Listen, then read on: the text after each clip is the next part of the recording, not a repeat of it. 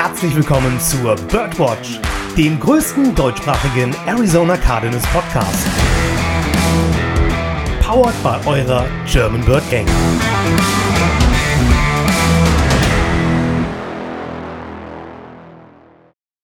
Rise up, Red und herzlich willkommen zur 185. Episode der Birdwatch. Ich bin's, euer Lukas und ich hoffe, dass ihr alle schön flexibel und geschmeidig seid. Denn es gibt eine Person von uns, die ist richtig flexibel und geschmeidig.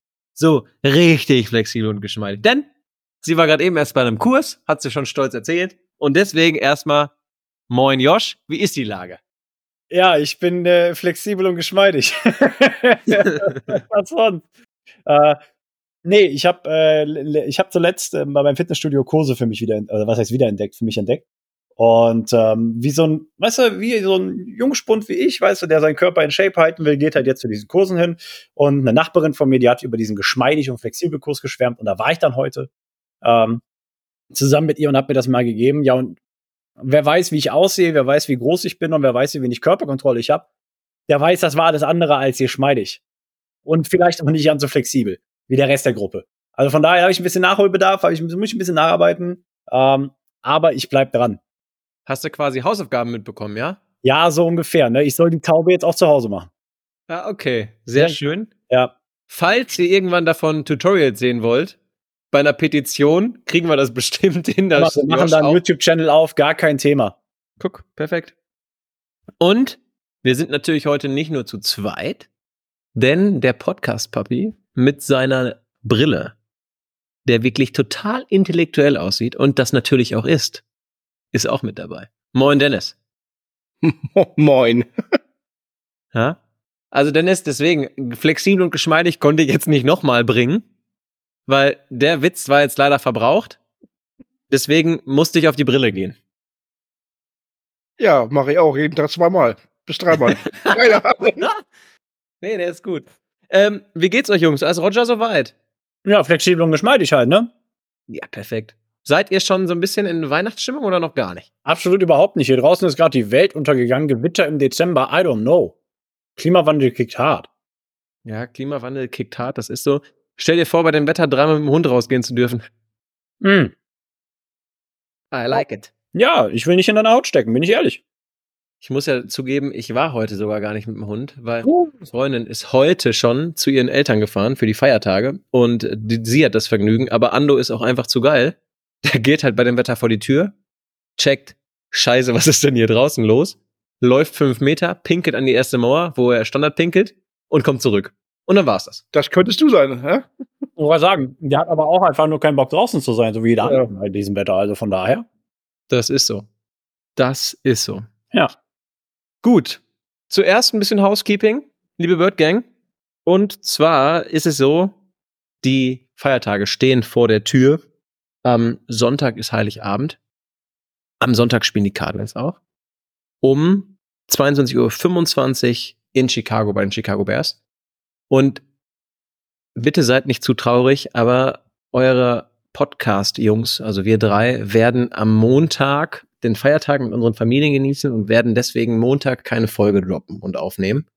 Wir werden dafür am Donnerstag eine Doppelfolge aufnehmen und dann werden wir euch mit einer Review und einer Preview überraschen und natürlich mit dem neuesten Klatsch und Tratsch der Feiertage. Tolle Überraschung. Ja, du. Extreme. Überraschung. Also da hast du jedes Element einer Überraschung hast du bewahrt. Toll gemacht. Ja. Aber die, nein, die Bird Gang kennt's ja auch schon. Jetzt komm, jetzt, ne, hier. Vier Minuten drin, jetzt hör auf mich zu confusen. Bleib du erstmal flexibel und geschmeidig und dann reden wir weiter. Alles klar, ich arbeite dran. Sehr gut. Und nur, dass ihr Bescheid wisst, wir nehmen am 28. dann wieder auf.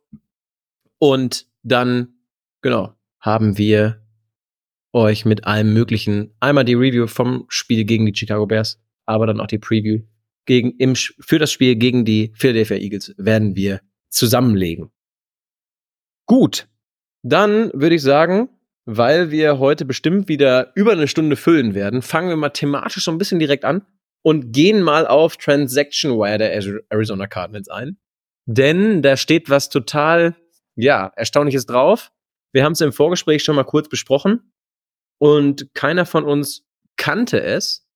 Also zuerst die Befürchtungen sind wahr geworden, dass unser Titan Geoff Swaim mit seiner Calf-Verletzung auf die IA gegangen ist. Das ist echt blöd, weil er wird einem in der Rotation fehlen und er war ja auch ein sehr wichtiger Blocking-Tight End. Der wird dann auf jeden Fall die letzten drei Wochen für die Cardinals nicht zur Verfügung stehen. Aber wir haben nicht nur ihn auf die IA verabschiedet, sondern wir haben auch unseren Linebacker Josh Woods auf die Injury Reserved List verabschiedet. Das Problem ist, wir können euch nicht sagen, warum.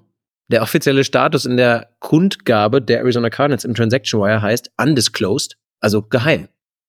Und deswegen erstmal möchte ich eure Einschätzung dazu wissen. Was ist denn da los?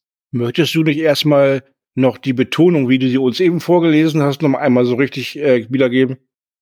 Ja, es gibt die lustige Funktion bei Apple, dass man sich Wörter übersetzen lassen kann und dann kannst du die auf anhören, ja? Und undisclosed war erstmal sehr schön von einer Dame gesprochen. Undisclosed.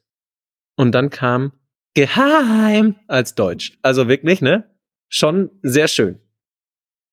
Ja, generell, keine Ahnung. Entweder hat er Körper oder Verstopfung. Nee, ich weiß es nicht. Ähm, nee, woher nimmt man sowas denn? Durch die Brille tut die nicht gut. oh Mann, ey. hat, er, hat da nicht gerade einer behauptet, ich sehe intellektuell damit aus? Ja, ich nicht. Führ deinen Gedanken weiter aus, sorry. Aber, aber, aber generell, ähm, ja, er ist auf jeden Fall auf der IA und wird somit nicht spielen und wird dann auch gar nicht mehr spielen dieses Jahr und von daher ist es letztendlich auch Wumpe, was er hat, ähm, weil wir nicht spekulieren müssen darauf, ob er nochmal zurückkommt in diesem, dieser Saison.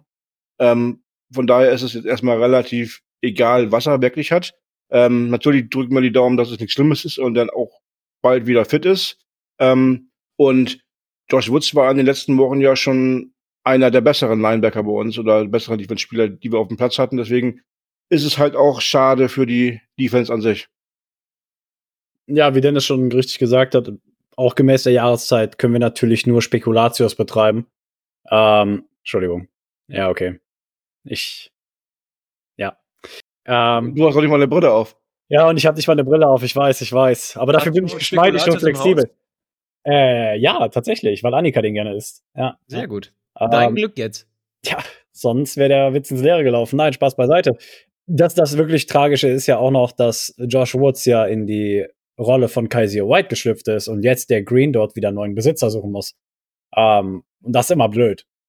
Ich glaube tatsächlich, ähm, wenn du mich fragst, wer den jetzt übernimmt, dass es die letzten Wochen Buda machen wird. Ist halt blöd, wenn jetzt ein Safety machen muss, weil du hast ja immer gern jemanden in der Mitte der Defense, der das Ganze macht. Aber jetzt hast du da wahrscheinlich Chris Barnes und Ezekiel Turner stehen. Ja. Wenn, wenn es nicht Chris Barnes macht, dann Buda. Und ähm, ist eine Umstellung wieder, wird wieder komplizierter für die Defense und wie Dennis schon gesagt hat, Josh Woods war auch in, der letzten, in den letzten Wochen einer der besseren Defensive-Spieler für uns immer mit den Tackling-Zahlen hoch dabei. Also von daher all around einfach echt miese Krise für ihn. Du könntest theoretisch auch noch Saban Collins wieder ähm, in die Mitte ziehen, ne? Der hat es ja schon mal eine Zeit lang versucht mit dem Green Dot. Ja, das war ja aber auch noch unter Vance Joseph. Punkt 1 und Punkt 2 hat das auch nicht gut geklappt. Also von daher. Nee, aber es wäre eine Option, ne? Last Man Standing. Wer halt noch laufen kann, macht's dann im Endeffekt. Ja, gut, okay, aber da würde ich das lieber dann Buddha geben als eben. Ja, du kannst äh, Buddha das machen lassen. Von daher hat ja, ähm, er steht ja so oft auch äh, weit vorne, dass es eventuell vielleicht sogar normal ist. Ja. Um kurz bei der Personale Seven Collins stehen zu bleiben, der, ich habe eine Statistik gesehen auf der Seite von Kyle Oedegaard auf Twitter.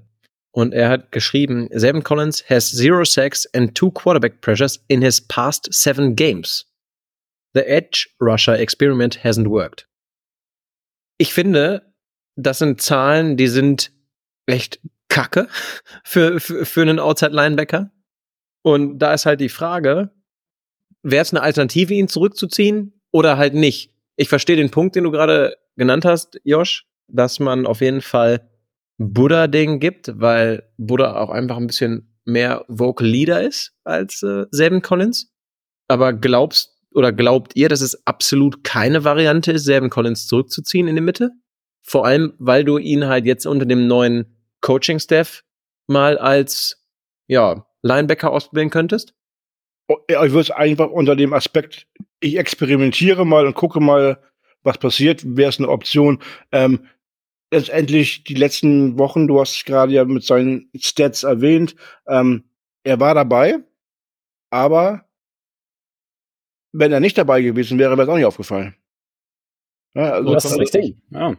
Ähm, von daher letztendlich, man kann es machen, um das Experiment zu versuchen, wie er das mit einem neuen ähm, Defense Coordinator, mit einem neuen Head Coach äh, die Position macht.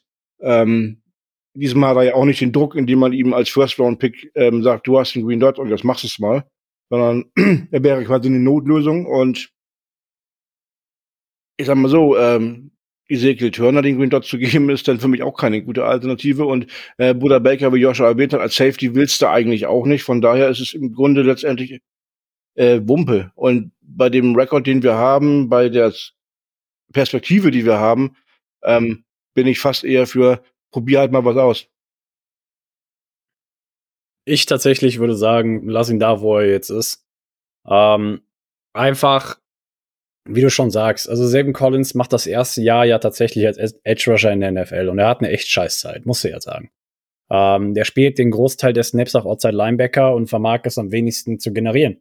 Ja? Dennis Gardek führt uns in Sacks an. Que pasa? Ähm, ich finde es daher umso wichtiger, dass ähm, Saban Collins, der nächstes Jahr in sein viertes Jahr dann geht, ähm, dass du ihn, sage ich mal, jetzt auch tatsächlich auf einer Position lässt und dass du ihn die letzten drei Spiele auch mitnehmen lässt, ähm, auf Outside Linebacker und jetzt nicht wieder anfängst, ihn rumzuschieben oder sonst irgendwas. Das ist das Schlimmste, was du für so einen Spieler machen kannst, der bisher einfach wirklich nur darunter gelitten hat, dass er rumgereicht worden ist wie, ja, Obst auf dem Markt. Ähm, und äh, insofern, count your losses, ganz im Ernst. Machst du Chris Barnes mit dem Green Dot, machst du Buda, ja, ist blöd als Safety, aber lass David Collins, wo er ist. Das wirklich Schlimme ist ja, dass wir unser Inside Linebacker Starting Duo damit auf die IA verabschiedet haben und beide ja diese Saison nicht zurückkommen. Ja. Kaiser White ist ja relativ früh raus mit seiner Bizepsverletzung. Dann haben wir jetzt Josh Woods, der ja schon mal auf der IA war dieses Jahr. Also die beiden haben auch echt wenig Spielzeit zusammen gesehen. Und das ist jetzt ja gerade nicht wirklich ein geiles Vorzeichen für die letzten drei Spiele, wenn deine Inside-Linebacker eigentlich einfach immer wieder aufgefüllt werden müssen, weil du die Leute einfach regelmäßig auf die IA schickst. Ich weiß nicht ganz, worauf du damit hinaus willst, aber ja, wir sind der Verletzungs also wir haben eine Menge Verletzungen jetzt auf der Position natürlich auch dieses Jahr gehabt. Ich meine, Chris Barnes ja auch. Chris Barnes war ja auch auf der IA eine Zeit Richtig, lang, genau. Anfang der Saison. Also ja, jetzt wissen wir natürlich noch nicht, was es bei Josh Woods ist. Ich habe aber auch zu, ich habe Ende des Spiels nicht darauf geachtet, ob er noch gespielt hat, bin ich ehrlich. Ähm, weil wenn du halt, also es wurde ja auch irgendwie nicht getwittert von wegen so Josh Woods ist raus oder so. Ähm, Vielleicht ist es tatsächlich irgendwas nach dem Spiel gewesen, irgendwas privat oder sonst irgendwas, was, äh, was ihm passiert ist. Ähm, wir erinnern zum Beispiel an den Hamilton-Vorfall, ja, der ganz lange undisclosed geheim gewesen ist, ähm, bis er dann, sage ich mal, die Freiheit hatte, kundzugeben, was überhaupt passiert war.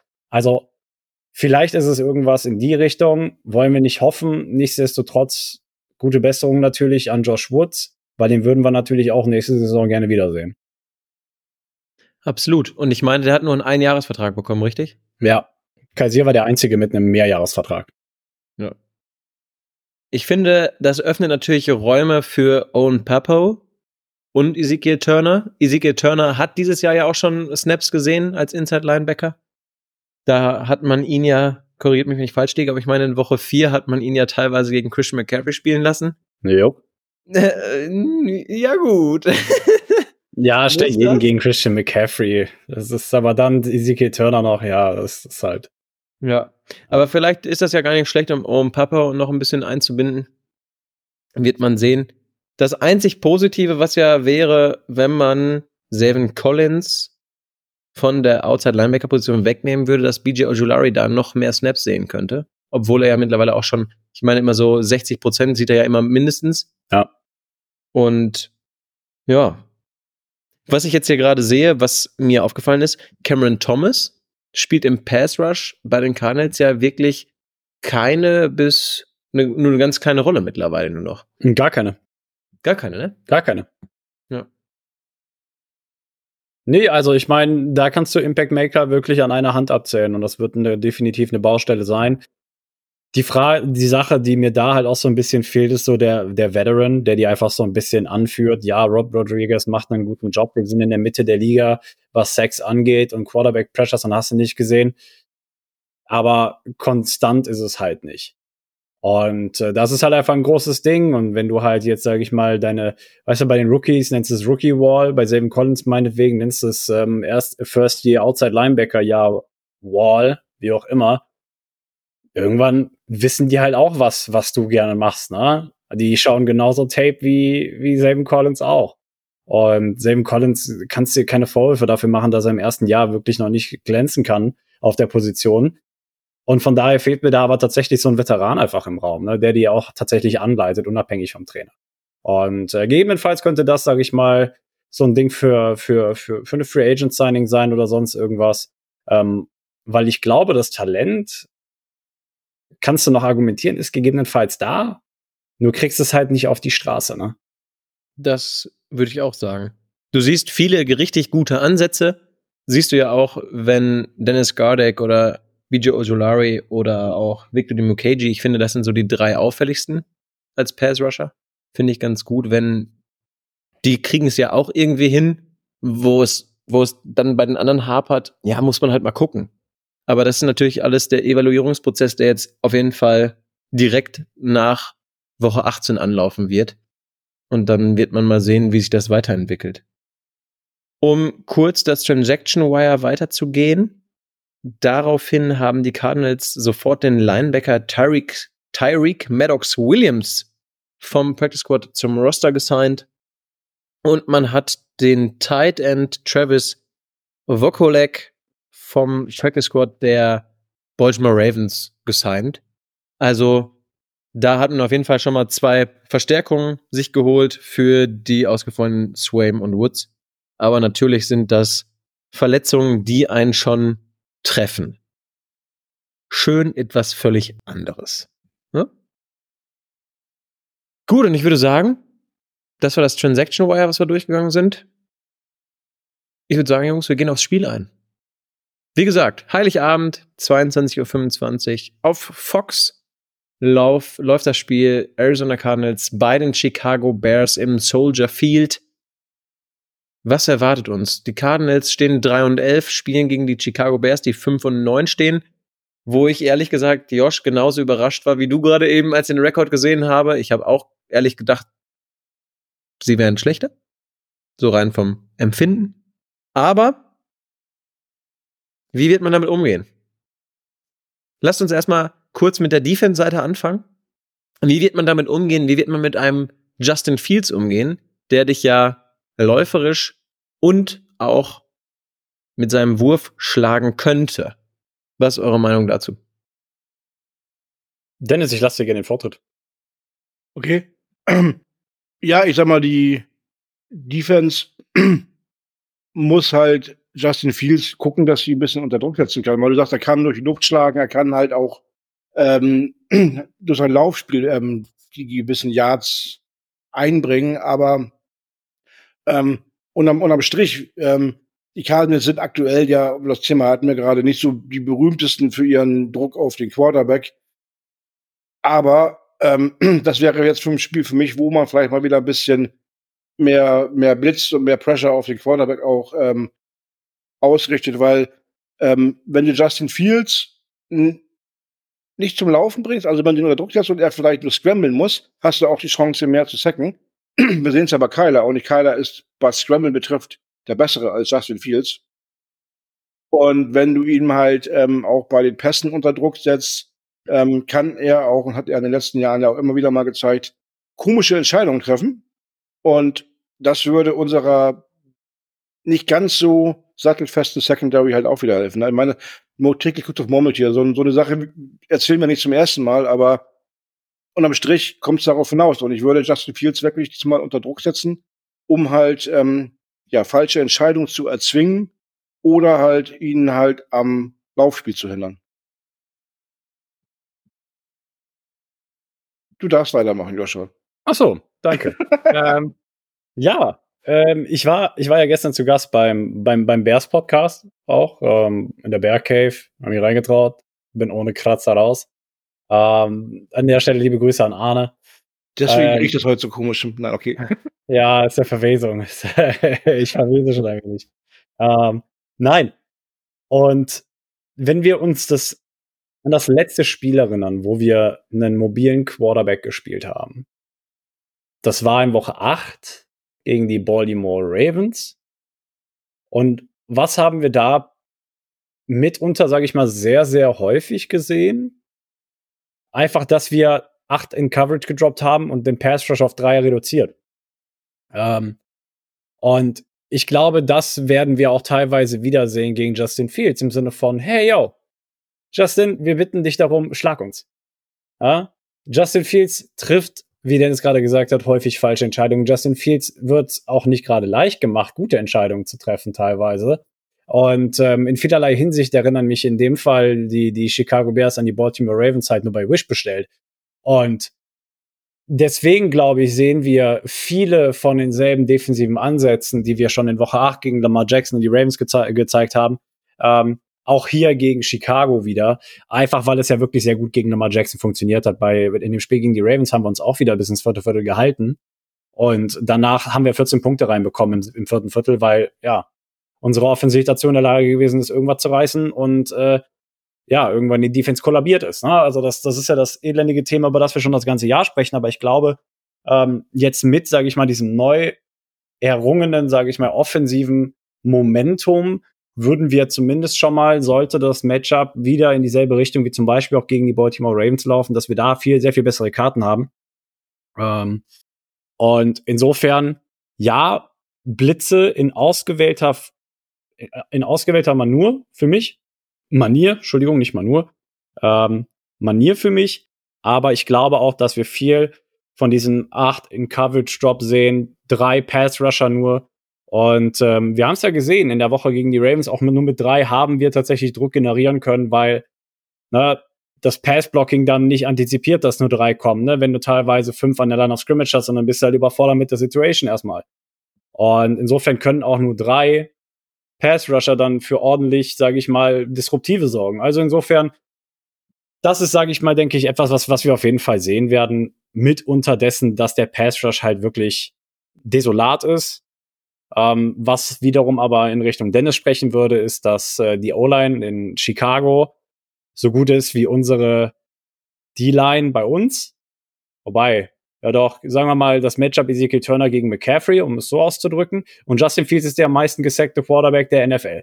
Also insofern, da kann man dran ansetzen, aber wir wissen seit Woche eins, es gehört nicht zu Nick Grades Philosophie, viele Blitze zu schicken. Also insofern antizipiere ich eher kreativere Three-Man-Pass-Rushes und acht in Coverage. Ich finde sehr gut, was du da ansprichst, weil man da ja auch ganz klar raushört, Justin Fields ist kein Quarterback, der dich souveränst durch die Luft schlägt. Ich finde, du kannst, du kannst ihn jetzt, ich überlege gerade, mit wem du ihn vergleichen kannst. Ich finde, du hast ähnliche Ansätze in diesem Matchup wie mit Kenny Pickett, nur dass Kenny Pickett halt zu Fuß nicht so schnell ist oder nicht so gut ist wie Justin Fields, aber du musst da den Quarterback auch wieder, wie du gerade schon richtig schön äh, rausgedeutet hast, musst du ihn bitten, wenn er dich schlagen soll, dann durch die Luft.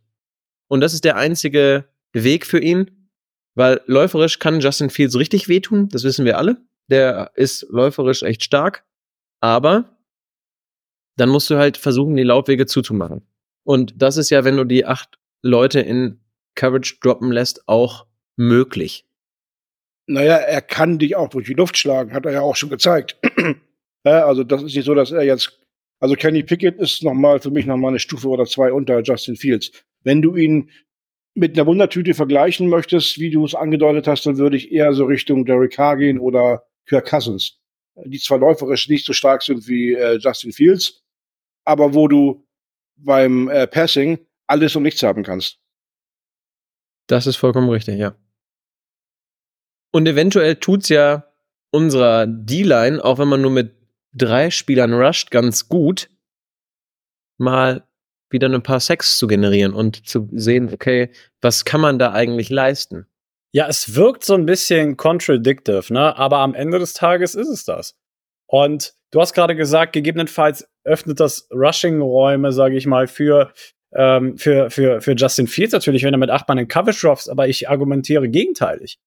Gerade wenn du nur drei Pass-Rusher hast, kannst du halt super darauf reagieren, dass du äh, auf Justin Fields Scrambles reagieren, insofern, als dass du acht Leute in Coverage hast und wenn abgesegnet ist, wer, sage ich mal, äh, hier von wegen, ähm, ne, close the gap auf Justin Fields, wenn der meint, der muss jetzt irgendwie Larifari machen, dann gehst du dahin. Und das hat auch gegen die Ravens funktioniert. Lamar Jackson hatte drei, äh, hatte 17 Yards über den Lauf gemacht. Ne? Also insofern, das ist ein sehr, sehr moderates Mittel, um auch aber, laufende Quarterbacks zu stoppen.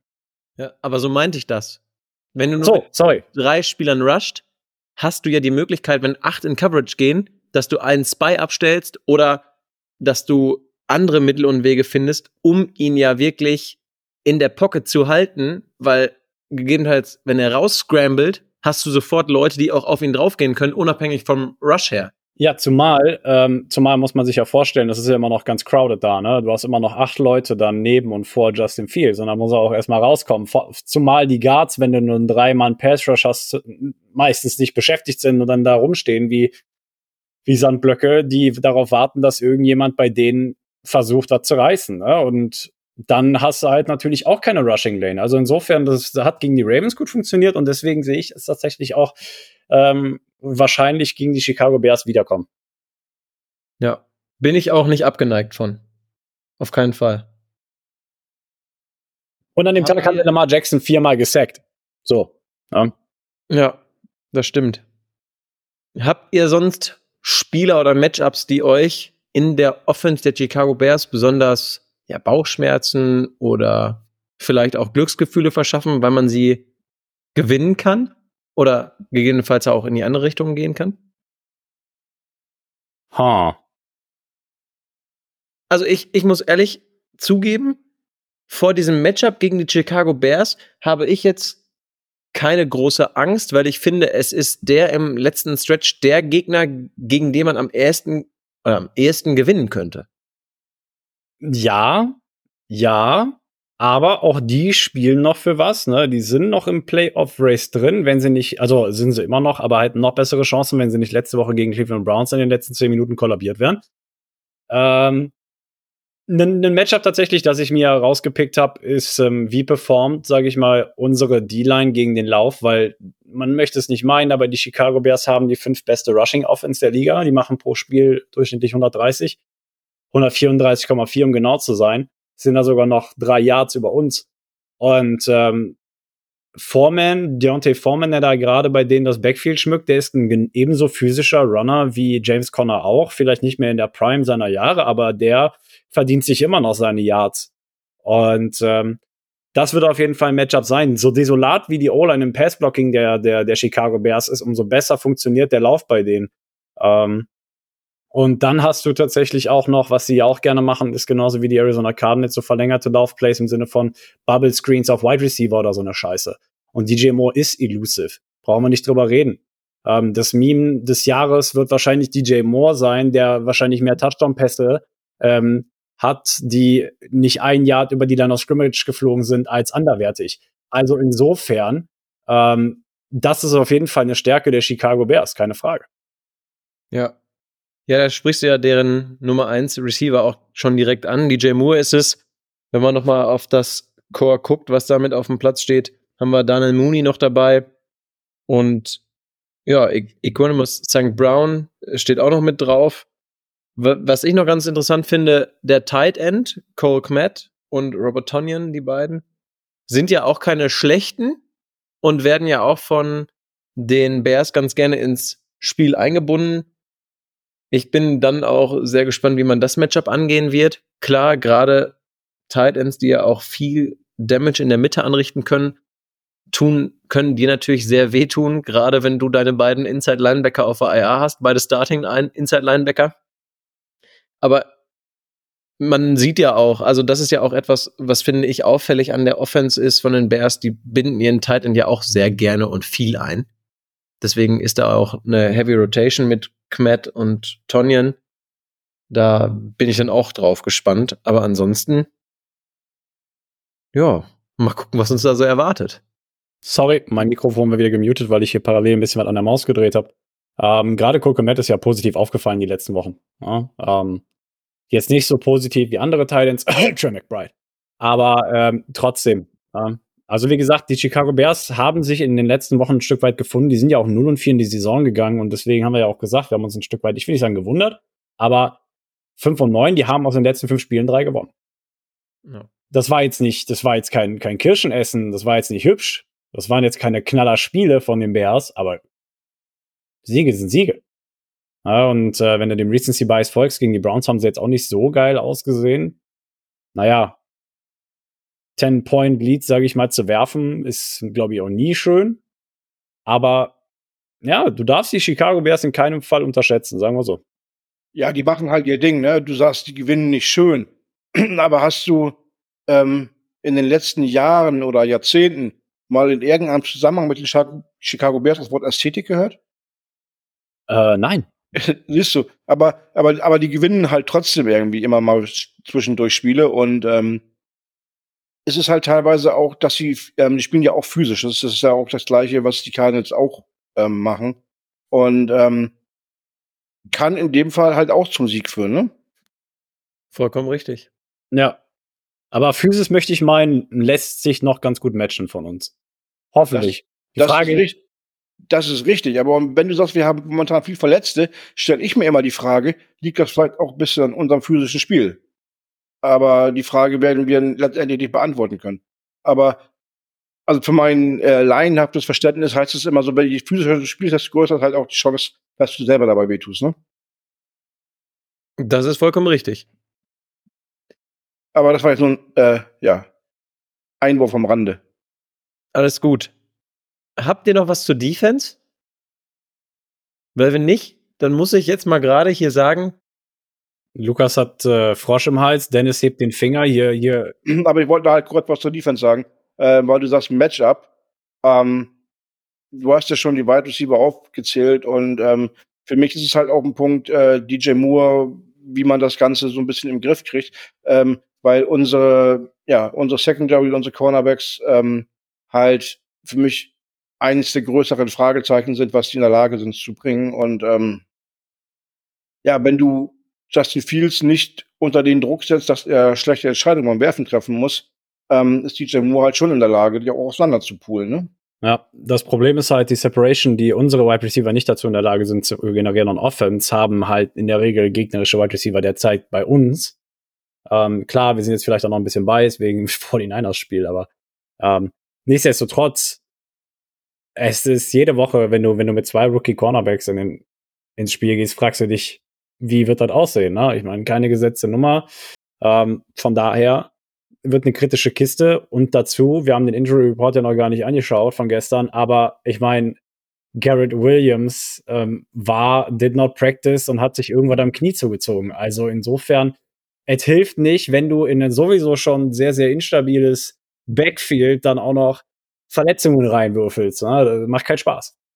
Vollkommen richtig. Und jetzt, das wollte ich gerade eben sagen, deswegen hatte ich gefragt, hat noch wer was von euch zur Defense? Denn euch beiden Schnarchis, ja, während ich schon wieder einen Frosch im Hals habe, was ist denn gerade los? Guck mal, da will ich ja, einmal ist, mit euch schimpfen. Das ist die Strafe, weil du uns Schnarchis nennst. Richtig, da will ich einmal hier äh, mit euch beiden schimpfen und dann sowas.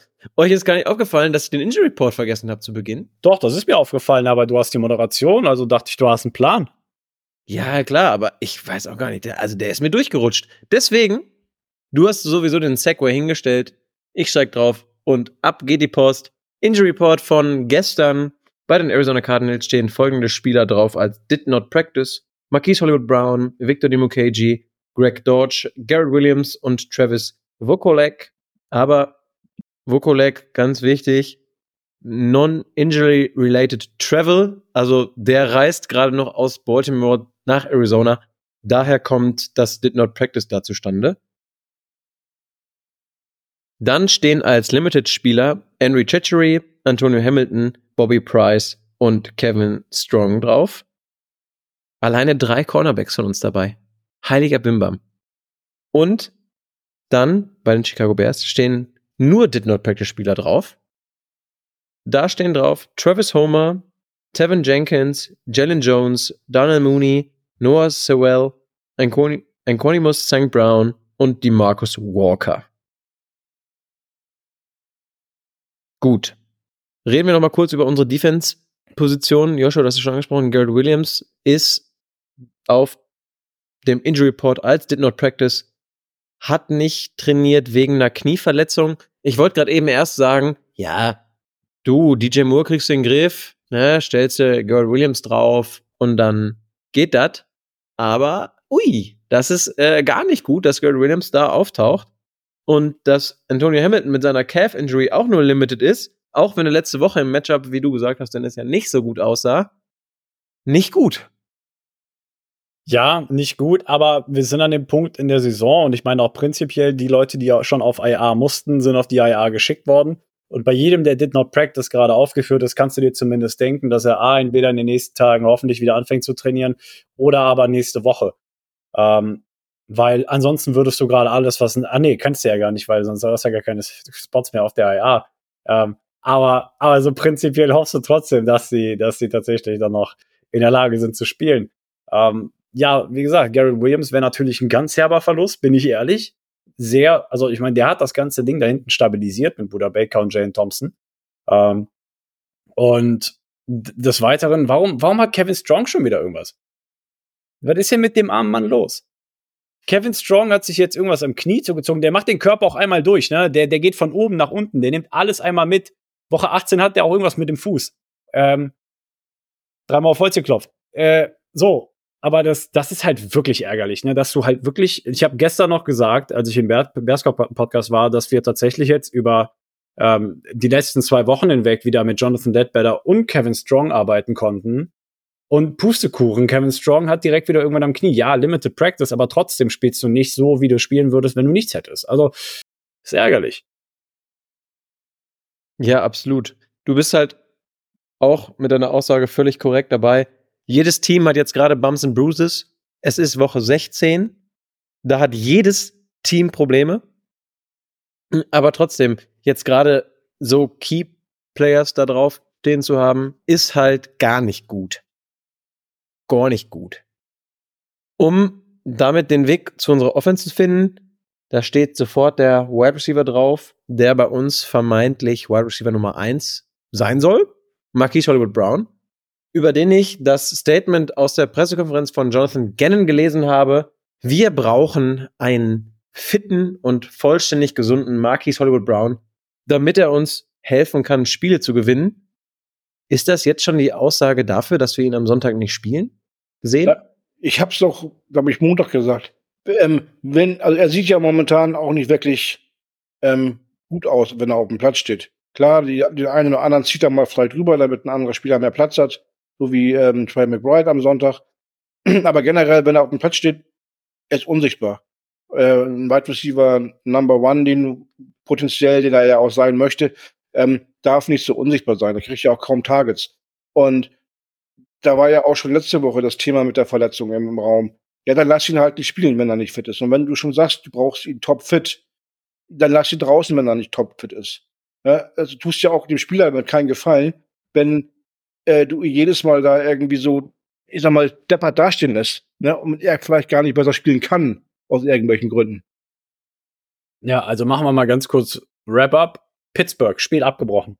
Für ihn, ja. Bye Week wieder nicht trainiert letzte Woche, Spiel abgebrochen gegen die äh, 49ers und jetzt wieder nicht trainiert. Ich glaube, wir sind ganz guten Gewissens an einem Punkt, wo wo Marquis Hollywood Brown, ich, also ich glaube, wir können guten Herzens sagen, wir sehen den nicht mehr diese Saison. Wir sehen ihn nicht mehr auf dem Spielfeld. Teil des, des Statements von Jonathan Gann war ja auch, dass er tatsächlich relativ besorgt ist wegen der Hackenverletzungen, die nun mal Marquis Hollywood Brown plagt. Und ähm, wenn du ihn tatsächlich gesund wiedersehen willst, aber wir dem Trend folgen, dass sich das Ding jetzt schon seit über vier Wochen lingert, ja, dass sich das zieht, dann, dann erwarte ich und antizipiere ich auch nicht, dass sich das über die nächsten drei Wochen klärt. Also ich, ich bin der Überzeugung, also was heißt, ich, ich, ich, doch kann ich ja sagen, ich bin der Überzeugung, dass die Saison für ihn auf jeden Fall gelaufen ist. Was ärgerlich ist für ihn, aber das ver verbessert seine Verhandlungsposition für die Offseason schon mal auf gar keinen Fall. Richtig. Darauf wollte ich jetzt direkt zu sprechen kommen. Es ist bitter für ihn, dass er nicht mehr spielen kann. Gut für die Cardinals oder andere Teams, Franchises, die an ihm interessiert sind, weil sein Preis dadurch ja fällt. Ja, kann man so argumentieren, aber wenn ich der Argumentation von ähm, Joshua folge, mit der Aussage, wir sehen ihn dies Jahr nicht mehr, dann würde ich sogar so weit gehen, wir sehen ihn gar nicht mehr im Cardinals-Trikot. Weil das würde ich auch ganz klar so sehen erstmal, ja. ja die Diskussion, wir haben es jetzt jede Woche in jeder Folge angerissen, müssen wir heute vielleicht nochmal vertiefen. Ähm, da kommen wir ja ausführlich nach der Saison nochmal zu, aber ähm, ich wiederhole mich gerne, was ich eben sagte. Wenn er nicht fit ist, dann lass ihn draußen. Dann gib irgendeinem anderen jungen Spieler die Chance oder gib mehr, mehr äh, Targets zu Michael Wilson, ähm, Greg Dortch. Äh, Greg Dortch ist vom Spielertyp ja auch eher so Hollywood Brown, dann lass ihn noch mal auf dieser Rolle spielen und gib ihm doch einfach mal die Chance und sag, so Greg, du bist jetzt hier unser in Anführungsstrichen äh, Wide Receiver Nummer eins für dieses Spiel. Ähm, mach mal was draus. Immer wenn er ähm, eingesetzt wurde, hat Greg Dodge auch gezeigt, was er was, was drauf hat. Weißt du, was mir da nur Sorgen macht? Dass Greg Dodge selber mit einer Shoulder Injury draufsteht. Da weiß ich nicht, wie schlimm es ist. Das wird dadurch ja leider nie so wirklich deutlich. Aber das ist halt auch schon mal nicht gut, dass den, den, in den du sehr viel Hoffnung steckst, dass er so eine Rolle gut bekleiden könnte, oder zumindest jedes Mal, wenn er ja die Gelegenheit bekommt zu spielen, sagen wir ja ständig, ey, wir sind begeistert von dem, weil der macht immer Maximum daraus. Dass der jetzt natürlich auch draufsteht mit einer Schulterverletzung, ai, das ist gar nicht gut das Ding ist bei, bei Greg Dodge, der hat sich bewiesen, der hat gezeigt, ähm, welchen Impact er in Special Teams hat. Der hat gezeigt, welchen Impact er auf dem Spielplatz haben kann. Und insofern gehe ich davon tatsächlich auch aus, dass Greg Dodge jemand sein wird, den wir nächstes Jahr auch wieder bei uns sehen werden. Unabhängig davon, ob er jetzt trainiert oder nicht, unabhängig davon, ob er jetzt noch ein Spiel für uns macht diese Saison oder nicht. Das Ding aber mit Greg Dodge ist zum Beispiel, dass das so ein ganz großes Manko bei ihm ist, und das habe ich letztens gehört in der Analyse von jemandem, dass der seine Routen halt einfach nicht konstant richtig läuft. Und das tut weh. Wir hatten, wir sind auch selber, wir hatten es auch selber gesehen teilweise, ja, gegen die Texans da, der Vierte und Drei oder was es war, bricht die Route nach einem Jahr ab und wundert sich, dass er nicht die Sticks erreicht hat. Oder das ist wohl auch gestern oder am Sonntag gegen die 49ers passiert, auch bei Vierter und Vier oder sowas, wo er die, die Crosser, die er mit Hollywood Brown läuft, anstelle auf vier Yard Höhe, auf ein Yard Höhe läuft. Also das sind halt so, so, so kleine Nuancen natürlich nur, aber das ist am Ende spielentscheidend, wenn du das Ding dadurch nicht konvertest, ne? So wie gegen die Texans. Ähm, und das hemmt natürlich dann, sage ich mal, den Einsatz von Greg Dodge auf dem Spielfeld. Also insofern, ohne seinen, seinen Impact auch auf Special Teams ähm, und den Impact, den er auch teilweise auf dem Spielfeld hat, jetzt zu minimieren oder sowas. Aber das sind halt so Punkte und Aspekte, die ihn natürlich davon abhalten, eine größere Rolle auch wahrzunehmen.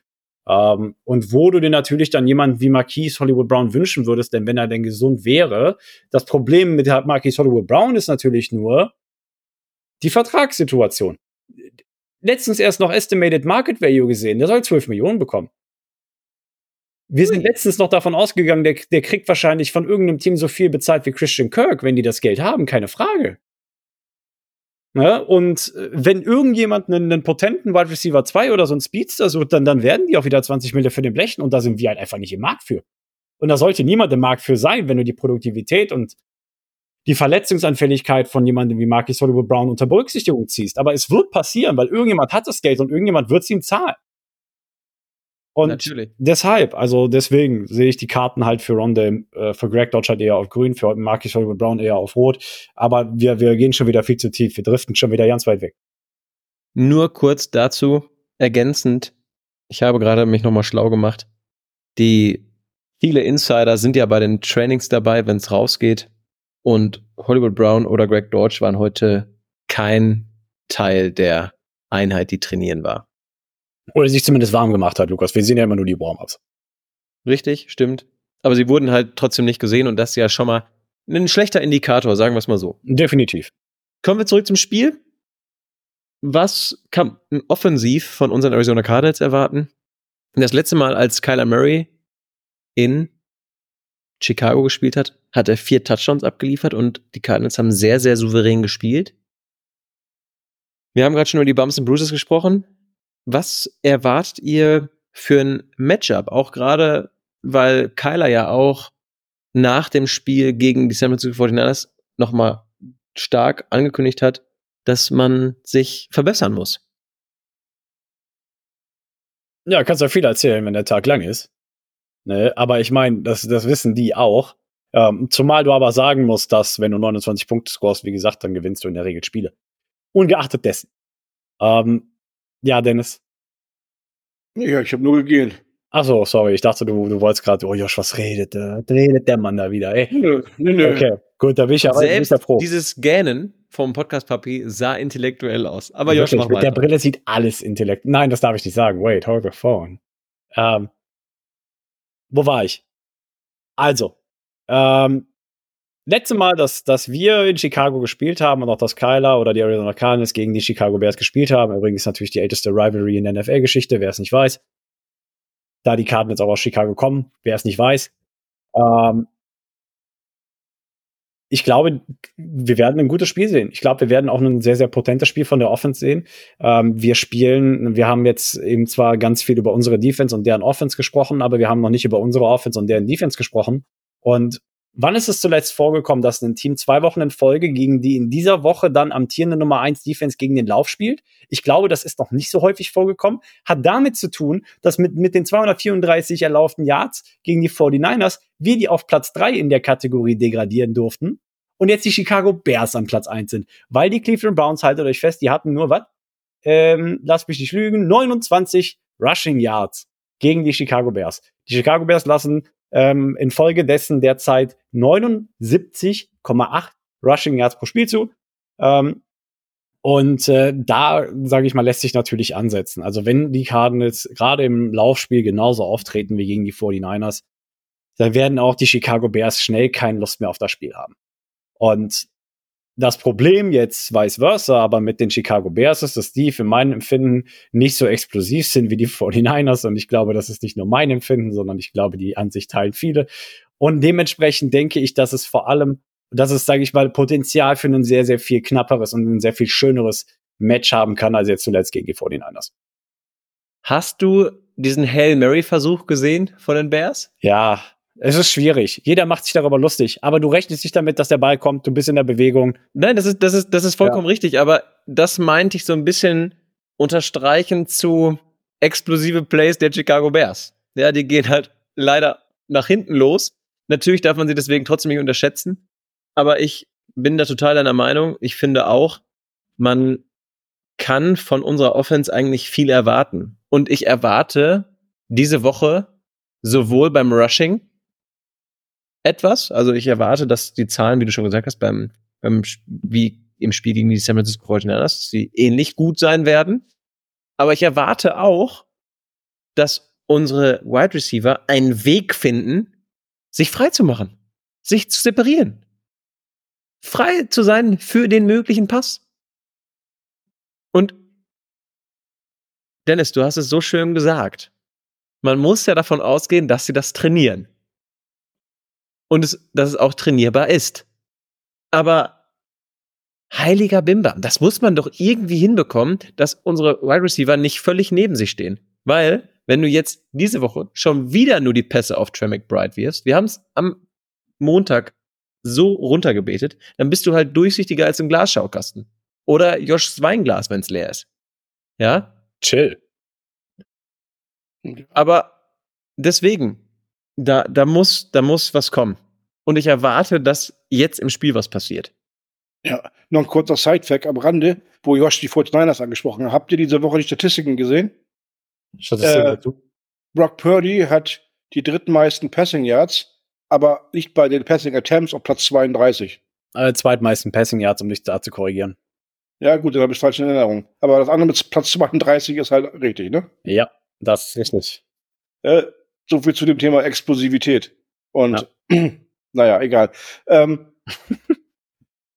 das sind die Bears ja nicht, wie du gesagt hast. Ähm, um auf unsere Offense zurückzukommen, ähm, jo ja, Joshua sag ich schon, Lukas hat es gerade schön beschrieben. Ähm, ich habe letzte Woche ja auch schon moniert, äh, eigentlich spielst du nur Pässe auf Troy McBride und auch bei der Interception hat man es ja gesehen. Der, der Reed geht halt so lange, bis er McBride sieht und ähm, dann versucht er ihn auch anzuwerfen. Ähm, dass die anderen die Separation nicht schaffen, ist ähm, ein anderes Thema. Aber ähm, es ist für jede Defense halt relativ einfach, denn ähm, das Ganze auch zu lesen und entsprechend zu handeln. Und deswegen ähm, hoffe ich, dass die Offense wieder jetzt ein bisschen mehr oder die Pässe in der Offense ein bisschen mehr gestreut werden können in diesem Spiel, um das Ganze variabler zu gestalten. Und natürlich, dass unser Running Back Core ähm, einfach da weitermacht, wo er aufgehört hat und ähm, überzeugt. Es muss sogar passieren. Ähm, es muss passieren einfach, weil wenn du nur eine, wie ihr gesagt habt, variable Passoption habt, die Trey McBride, dann wird das Ganze nach hinten losgehen. Wieso wird das nach hinten losgehen? Die Chicago Bears haben vor sechs Wochen für Montez Sweat getradet. Ein Second-Round-Pick für Montez Sweat abgegeben. Und seitdem sieht wirklich die Defense und vor allem aber die Defensive Line der Chicago Bears einfach wie neu aus. Und das ist, das ist nicht von der Hand zu weisen der Pass Rush ist sehr, sehr viel aktiver geworden. Die Fehlaufverteidigung, wie gesagt, wir haben eben schon darüber gesprochen, ist sehr viel besser geworden und das macht es natürlich auch dem Defensive Backfield einfacher. Und insofern brauchst du mehr als nur eine Anspielstation, die, an die du, sage ich mal, zuverlässig den Ball werfen kannst. Du brauchst Open Wide Receiver, damit du schnell aus äh, an Keilers Stelle natürlich auch den Ball aus der Pocket bekommst, weil ganz im Ernst, mehr als zweieinhalb Sekunden hast du nicht gegen die Chicago Bears auch, ja.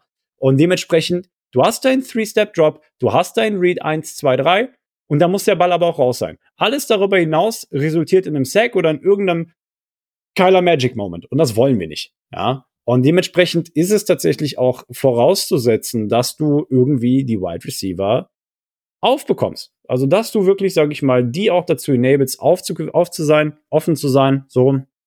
Und ähm, jetzt musst du dazu sagen, die Chicago Bears sind jetzt nicht die beste Passverteidigung in der Liga. Die lassen derzeit über 240 Yards pro Spiel zu. Und da kannst du dann zumindest ansetzen, aber Matchups sind immer nur eine Frage. Also die San Francisco 49ers waren bis letzte Woche auch die Nummer 1 Defense gegen den Run. Also ne, das erzählt viel, wenn der Tag lang ist. Jetzt kannst du in der Pfanne braten. So, ähm, das spiegelt nur einen Trend wieder. Kann auch sagen, dass sie wieder komplett Shutdown fahren gegen uns und unsere Wide Receiver weniger als 20 Yards machen. Es ist was, wo du ansetzen kannst, wo du ansetzen, wo du versuchen solltest anzusetzen. Und wenn du das nicht schaffst, dann haben wir tatsächlich aber ein Problem. Der offensive Erfolg ist aber ganz klar davon abhängig, dass die Korrelation zwischen Lauf und funktionierendem Passspiel wieder da ist. Und mit funktionierendem Passspiel meine ich ein undurchsichtiges Passspiel, wie wir es jetzt gerade schon alle gesagt haben. Ein Passspiel, wo verschiedene Receiver angespielt werden, wo du vielleicht auch explosive Placement generieren kannst, aber das ist erstmal auch nebensächlich. Hauptsache, du hast die Passempfänger offen und dein Lauf ist genauso solide und gut wie gegen die 49ers. Wichtig dabei an der ganzen Geschichte ist die O-Line. Die O-Line muss eigentlich auch, um dieses alles so möglich zu machen, ein ähnlich gutes Spiel abliefern wie gegen die 49ers. Wir haben ja gesagt, die O-Line hat da Wege freigeblockt fürs Laufspiel. Das war richtig gut. Das darf auch gerne so, so wieder sein. Im Pass-Blocking kannst du noch ein bisschen was drauf geben, obendrauf, so ein bisschen, ne? Dass das noch ein bisschen besser wird. Aber ansonsten hast du eigentlich viele Möglichkeiten, offensiv das Spiel zu gestalten, um es halt auch zu gewinnen. Aber dafür muss halt Passspiel und Laufspiel miteinander gut funktionieren. Also, das war jetzt schon Kritik auf ganz hohem Niveau. Auch das Passblocking gegen die 49ers war eigentlich gut. Also es war sogar sehr gut gemäß, gemäß der Umstände. Ähm, und Kyler wurde nur gesackt, als er keine Anspielstation gefunden hat. Was willst du machen? Ähm, ne, also insofern, zweischneidiges Schwert, offensichtlich. Entschuldigung.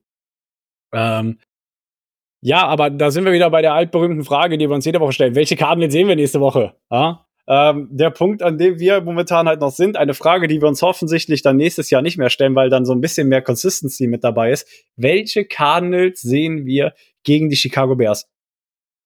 Ganz im Ernst, ich glaube daran, dass wir dieselben Arizona Cardinals wie auch schon gegen Pittsburgh und wie auch schon gegen die 49ers sehen. Ich glaube tatsächlich, dass Jonathan Gannon die im December Football so richtig schön rannimmt und die, die richtig, also auf, den, auf das Feld schickt und die richtig kaputt machen lässt. Und ähm, können wir ganz kurz mal darüber sprechen, dass es sowieso Augenschmankerl ist, dass wir im Dezember so einen harten Football spielen. Ähm, das hat's unter Cliff Kingsbury in vier Jahren nicht gegeben, ja. Das war alles wischiwaschi. Ähm, denn, denn sowas was haben wir nicht gesehen. Allein das zaubert mir schon, wie ihr so gerade sehen könnt, einmal Lächeln auf die Lippen. Ähm, und insofern, ich, ich glaube tatsächlich daran, dass wir dieselben Karten mit sehen, wie ähm, zuletzt auch, wie die letzten Wochen auch.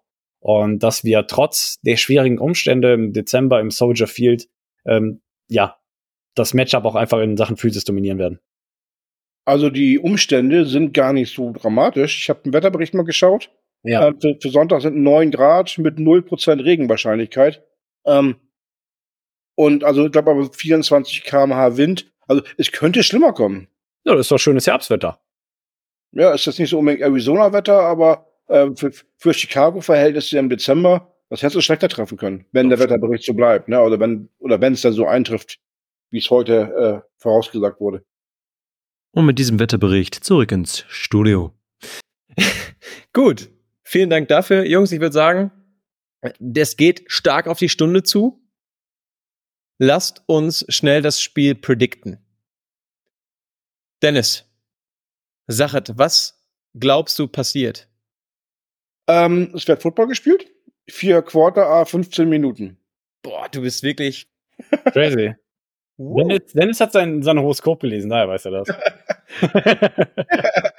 ja, oder er hat sich die Erklärung von diesem Sport nochmal angeguckt. Und ähm, am Ende wird das Heimteam gewonnen haben.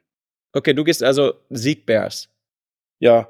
Ähm, the Trend is your friend, ne? wie Josh vorhin gesagt hat, von den letzten fünf haben sie drei gewonnen. Die sind momentan ganz gut in der Form, weil die D-Line sich mit Montesvet ja auch ähm, stabilisiert hat. Und deswegen glaube ich, dass sie halt auch gewinnen werden. Okay. Josh, gehst du mit Dennis oder widersprichst du ihm? Nee, ich gehe, ich gehe, ich widerspreche Dennis. Ich sag, wir gewinnen das Spiel. Äh, wir gewinnen sogar die letzten drei Spiele. Äh, ne, ihr wisst ja, wie ich in der Hinsicht denke. Ähm, Nein, wir gewinnen die Chicago Bears und das eindeutig. Eindeutig? Ja, eindeutig. Also mehr als 10 Punkte Differenz? 20 Punkte Differenz. Okay. Wir sind, wir sind noch nicht bei der Crazy Prediction angekommen. Soweit konntest du uns noch folgen? Ja, okay. mein, mein Herz ist aber schon da. Also von daher. Dein Herz ist also schon bei den Crazy Predictions. Wild. Und um unsere Predictions abzuschließen, mache ich das jetzt einfach ad hoc. Und zwar ist es mal wieder die jungen Wilden gegen den Podcast Papi. Ich sage auch, dass wir soliden Football unserer Arizona Cardinals sehen werden. Keiner wird gut aussehen, unsere Receiver werden gut aussehen, das Laufspiel wird gut aussehen und wir werden das Spiel gewinnen. Und ich sage, wir gewinnen das mit 10 Punkten Differenz. Ich finde, das ist doch einfach wunderschön. Oder es wäre wunderschön. Wir werden sehen ob die Arizona Cardinals uns zu Heiligabend auch einen W unter den Tannenbaum legen. Ich hoffe ja nicht. Ja, ja bei dir wird was anderes unterliegen. Ist mir doch jetzt egal. Und mit dieser wunderbaren Überleitung, Dennis, bist du kommen dran. Wir, kommen wir zu den Crazy Predictions. Und entgegen der sonstigen Gewohnheiten, aber ich habe meine ja schon am Montag verraten, deswegen erneuere ich es einfach gerade mal. Ich bleib dabei. Trey McBride macht seine 1000 Yards voll diese Saison. Diese Saison oder dieses Spiel? Naja, also in diesem Spiel, Spiel die 1000, die Saison, ne? In diesem Spiel die 1000 Yards für die Saison. Er macht keine ja, 1000 Yards in diesem einen Spiel. Also nein. Langweilig, Dennis. okay. Also, pass auf. Und, und, passend dazu, weil ich ja schon verraten habe, mhm. achte drauf, ich habe nämlich eine von Marcel bekommen. Chicago, was soll man dazu sagen? Sie selber sagen ja dort ja, dass es die kälteste Stadt in den Staaten ist. Ich denke, nach dem Spiel wird es den Bears dann so richtig eiskalt die Rücken runterlaufen. Die Cards spielen nach dem starken Auftritt gegen die 49ers das Spiel ihres Lebens. Die Defense spielt wie ausgetauscht, fängt zwei Interceptions, erläuft daraus mindestens ein Touchdown und lässt selber nur ein Touchdown der Bears zu. Die Offense stoppt jeden Versuch der Teddybären unseren Speedy Gonzales zu sacken, der wiederum zwei, der wiederum zwei Touchdowns selber erläuft und eine Passing von Total von mehr als 300 Yards auf Hollywood Brown und Randall Moore verteilt. McBride wird seine 1000 Karriere-Yards knapp verpassen. Er meint aber wahrscheinlich die Season, weil Karriere, äh, Ja. ne? Ähm, wird seine 1000 Yards Saison knapp verpassen und auf 1001 Yards am Ende des Spiels auf dem Konto haben. Frech. Oh, das ist, das, das ist ist natürlich wirklich auch das ist wirklich sehr, sehr schade für ihn. Ich glaube, Ja, da, wär, da wird er auch bei sich im Locker sitzen und die ein oder andere Träne verdrücken. Genau. Am Ende gewinnen die Cards 27 zu 10, um das abzuschließen. Ne? Also, danke Marcel. Diesen, diesen einen Jahr gönnen wir dem Trey aber trotzdem. Ja, Da, da sind wir jetzt nicht so. Da wäre ich auch nicht böse, wenn du recht hast und ich nicht. Aber sonst wäre er übrigens schon böse, wenn du recht hast und er nicht. Nein, ja, bei 27 10, wie gesagt, ich bin ja mittlerweile auf äh, Draft gepolt und sage, lass uns den Rest der Saison einfach verlieren und gut ist. Ja, okay. Na gut. Dann ja, dann hat einer von euch die Ehre, die vom Dominik vorzulesen. ja, die wurde mir schon zugewiesen. Ähm, von daher äh, lese ich dann einfach mal ganz schnell fix die von Dominik vor. Kyler Murray und Justin Fields liefern sich ihr persönliches Laufduell und laufen selber jeweils für über 100 Yards. Randnotiz, je länger die Saison dauert, desto schwieriger wird sich irgendwas Neues zu überlegen. Hat er nicht ich- Unrecht. Ja, Hat er nicht hat er- Unrecht. hat er vollkommen recht mit, aber ich habe ihm darauf schon geantwortet, dass er das jede Woche wirklich super macht und total konstant ist. Also, Dominik, mach weiter so. Komm, dann würde ich sagen, fange ich mit meiner Credit Prediction an und dann hast du die Ehre, Josh, gleich abzuschließen damit. Okay. Ich sage, wir haben so viel über unsere Sorgen auch im Cornerback-Raum gesprochen. Das haben die Jungs jetzt gehört und denken sich, stopp mal gerade. Justin Fields wurde letzte Woche zweimal intercepted. Ja, die Browns sind schon eine gute Defense, aber wir sind auch gut und intercepten ihn doppelt so oft. Also vier Interceptions für Da, 24 muss, da wusste aber kurz Nachrechnen, ne? Ja, da hat der Taschenrechner mal kurz geraddert. Da hat kurz gerade. Also, was war das? Vier Interceptions für was? für 28 Punkte. Ich habe natürlich Matt kurz nicht eingerechnet. Den habe ich noch ganz kurz im, im Geiste dazu gerechnet. Sind wir bei 28 Punkten. Okay. Sorry, muss gehen. War die Ähm. so langweilig für dich? Nein, nein, es ist halt einfach spät und ich, ich war beim Geschmeidig schon flexibel kurz. Was willst du machen? Dann zeig doch mal, wie geschmeidig und flexibel deine Crazy Prediction sein wird. Ja, ähm, hängt so ein bisschen mit der Leistung der Chicago Bears aus der vergangenen Woche zusammen, wie auch bei dir so ein Stück weit, zumindest eine Herleitung. Die Chicago Bears haben es geschafft, gegen äh, die, die, die Cleveland Browns zehnmal zu panten. Wie viele Drives hatten sie insgesamt? Eins, zwei, drei, vier, fünf, sechs, sieben, acht, neun, zehn, elf, zwölf, dreizehn, vierzehn. Also 14 Drives, 10 Punts. Ich sag, von den 13 Drives, die die Chicago Bears haben werden, werden sie zwölfmal punten. Boom. Ja, warte, elfmal, elfmal, elfmal, sorry, elfmal. Sie werden elfmal punten. Das ist schon ein Brett. Also Und- nur zwei Drives von denen? Ja, aber halt dich fest, Kairos Santos verschießt ein Field Goal aus 47 Yards. Und der letzte Drive ist eine Interception. Also, Elf Punts, ein Field Goal, eine Interception. ja, also in deiner Crazy Prediction machen die Chicago Bears keine Punkte. Ja, hängt vielleicht damit zusammen, dass sie plus 20 gewinnen. Aber ja. Okay, das ist wild.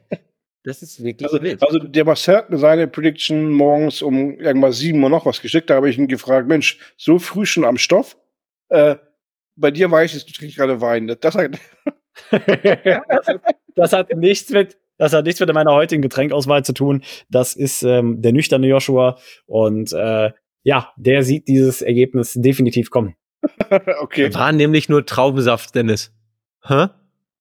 Ja, Gut, Ja, Wein, Wein, ist auch nur Traubensaft. Ja. Oder weißt du, wo das, woraus das besteht? Ja. Das war die Anspielung, ihr Scherzkekse. Gut, mit dieser herben Enttäuschung, dass der Wind, dass der Wind nicht, dass der Witz so nach hinten losgeht, verabschieden wir uns noch nicht für dieses Jahr, aber wir wünschen euch ganz besinnliche und frohe Festtage mit euren Lieben. Habt richtig schöne Weihnachten, lasst euch reich beschenken. Und danke, dass ihr uns so oft zuhört. Vielen Dank, denn ohne euch wäre das nicht möglich. Community, wir hören uns wie angekündigt am 28. Dezember wieder, wenn es wieder heißt Rise Up, Red Sea. Das war's für heute mit der Birdwatch, dem größten deutschsprachigen Arizona Cardinals Podcast. Powered bei eurer German Bird Gang. Präsentiert von den Hosts Joshua Freitag und Lukas Frerk.